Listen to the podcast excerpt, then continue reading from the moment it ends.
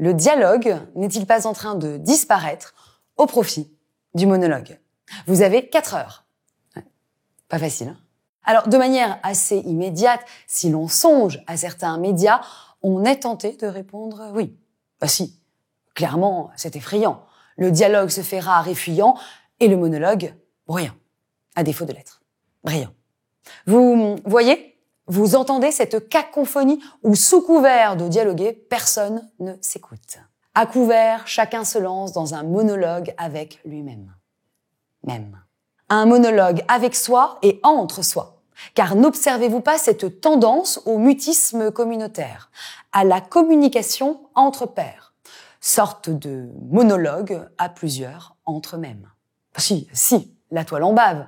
Des groupes se regroupent, des communautés s'opposent, un propos, on s'exécute à coups de pouce ou du percute. Bref, une communication primaire qui sert avec Smiley l'intérêt de ses propres communautés, mais qui bien souvent dessert la communauté.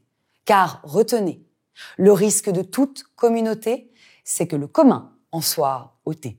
Or, et ça vaut de l'or, comme disait brillamment Camus, et pas assez bruyamment malheureusement en ces temps, servir la grande communauté, c'est choisir le dialogue contre toute politique du silence.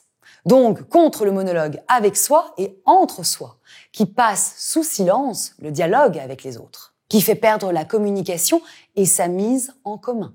Que faire donc pour ne pas faire disparaître le dialogue au profit du monologue? Une idée? Ah bah Là, vous avez 4 secondes, hein, du coup. Pas déconner. Dialoguer. C'est ça la clé. Cultiver cet art proprement humain, cette forme même de la pensée. Car penser, c'est dialoguer. Réfléchir, c'est se mettre en miroir, dialoguer avec soi, avec l'autre, en soi. Soit un préalable fondamental pour dialoguer avec les autres. Aussi, parce que j'aime à me rappeler qu'il n'y a de dialogue de sourds que de monologue de sots, permettez-moi de vous inviter à entreprendre un saut de la pensée à dialoguer avec vous-même pour mieux dialoguer avec les autres. Ça commence par soi.